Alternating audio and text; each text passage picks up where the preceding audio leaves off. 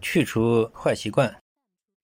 我们在心理治疗的过程当中呢，发觉很多人他很很不快乐，然后很多事情进展不大。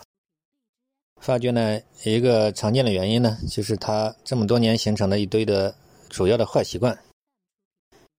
这个坏习惯不知不觉形成，然后就把它给控制住，所以说是一个很大的阻碍。所以我们觉得呢，这个坏习惯呢，要下定决心，要争取早点把它给克服掉。这对我们个人的成长、给问题的解决都有巨大帮助。比如常见的一些坏习惯呢，熬夜啊，这样对身体也不好；不喜欢健康的生活方式呀，不喜欢运动啊，久坐啊。还有一些人呢，就是喜欢没完没了的刷手机啊，很空虚啊，占用大多的时间，看一些无聊的东西。还有些人呢，打一些游戏就是上瘾，完全。被游戏控制，还有些人呢，甚至网上看一些不健康的东西，痴迷上瘾，对身心时间久都有些不好的地方。